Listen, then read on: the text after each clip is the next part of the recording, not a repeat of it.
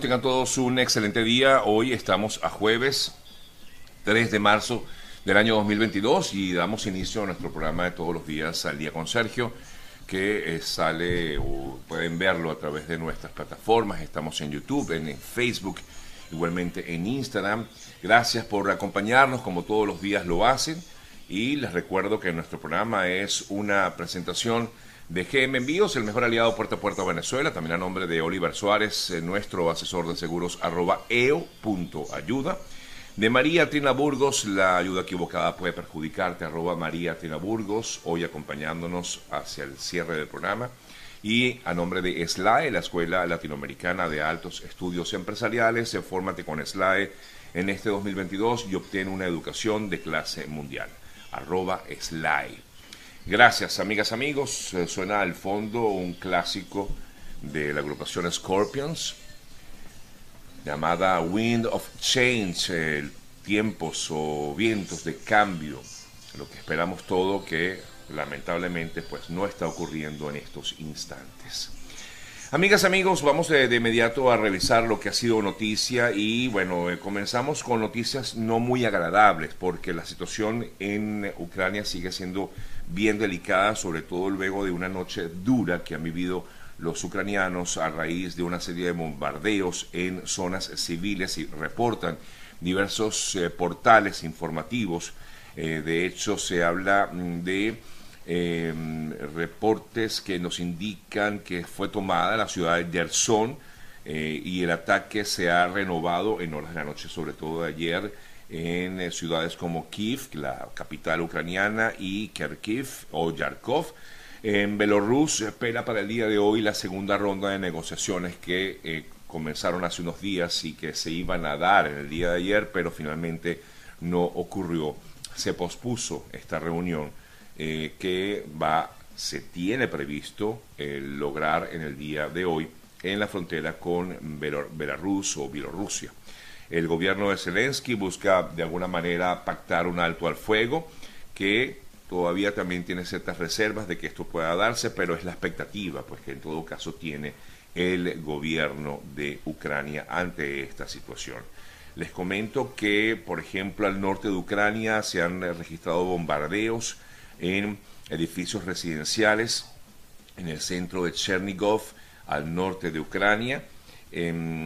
fotografías que han sido difundidas a través de los eh, medios y de las redes sociales, que definitivamente han funcionado muchísimo en estos últimos días, tomando en cuenta eh, pues los bloqueos que haya algunas, eh, algunos medios. En fotografías difundidas se observa la destrucción que causaron estos misiles al impactar a apartamentos, departamentos residenciales en la zona norte de eh, de Ucrania, esto es específicamente en la ciudad de Chernigov,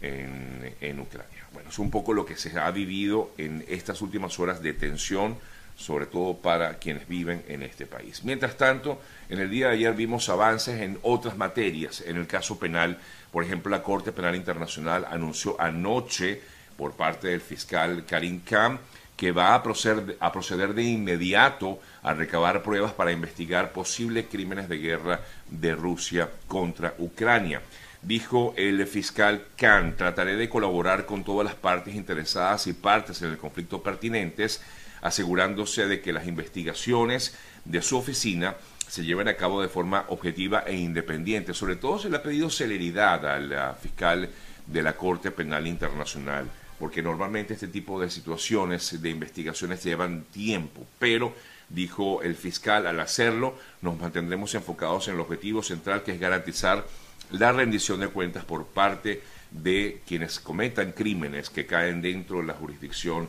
de la Corte Penal Internacional. Así que ayer dijo el propio fiscal de la Corte Penal que iba a proceder de inmediato, porque ya había anunciado antes que iba a abrir esa investigación pero ya informó anoche que iba a abrir de inmediato esa investigación.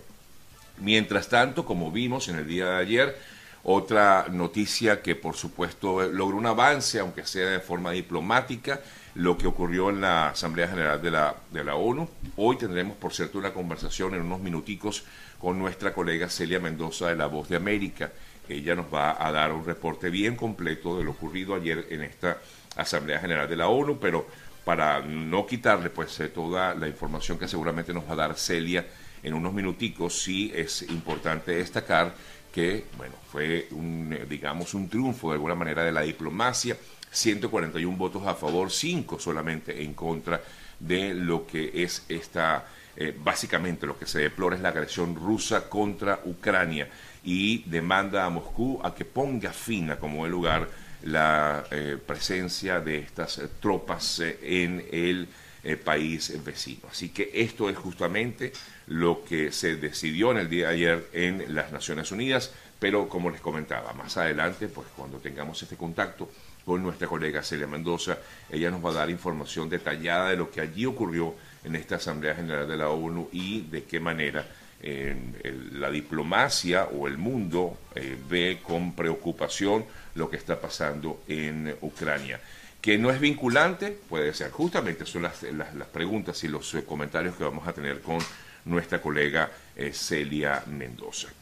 Em, en otras importantes informaciones, amigas, amigos, el Pentágono ayer advertía justamente lo que vimos en la noche de ayer que es el hecho de que las fuerzas eh, rusas estarían reagrupándose justamente para generar un mayor, una, mayor ofensiva contra el, pueblo ucraniano. En otras importantes eh, noticias destacadas, eh, Ucrania efectivamente le solicitó formalmente a China que interceda con su socio en Moscú, con Putin directamente, para que finalice esa invasión al país vecino. China, que votó, o mejor dicho, se abstuvo de votar en esta reunión en eh, las Naciones Unidas, eh, se ha mantenido siempre muy neutral en toda esta situación y es por esto que Ucrania le ha solicitado formalmente a China que interceda para negociar con Putin y evitar así el mayor derramamiento de sangre en estos momentos en eh, Ucrania. Ayer la Casa Blanca anunció que la administración de Biden iba a adoptar nuevas medidas como sanciones directas al,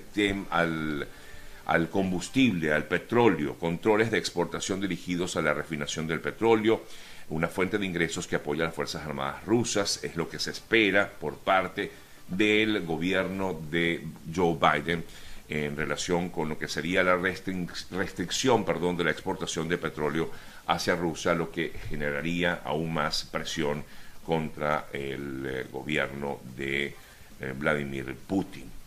Por su lado, las autoridades ucranianas afirmaron ayer que las fuerzas aéreas de Ucrania neutralizaron más de 800 vehículos de uno de los convoys rusos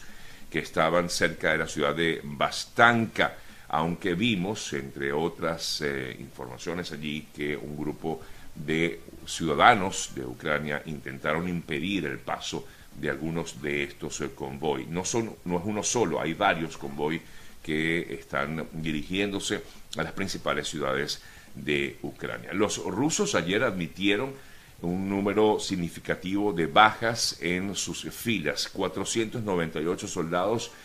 eh, habrían fallecido en esta ofensiva eh, por parte de Rusia, 572 estarían detenidos estas son las cifras que maneja el gobierno ruso y que difundió el Ministerio de Defensa de ese país. Más de 1.500 soldados heridos. Pero destaca sobre todo el hecho de que hay más de 570 detenidos por Ucrania.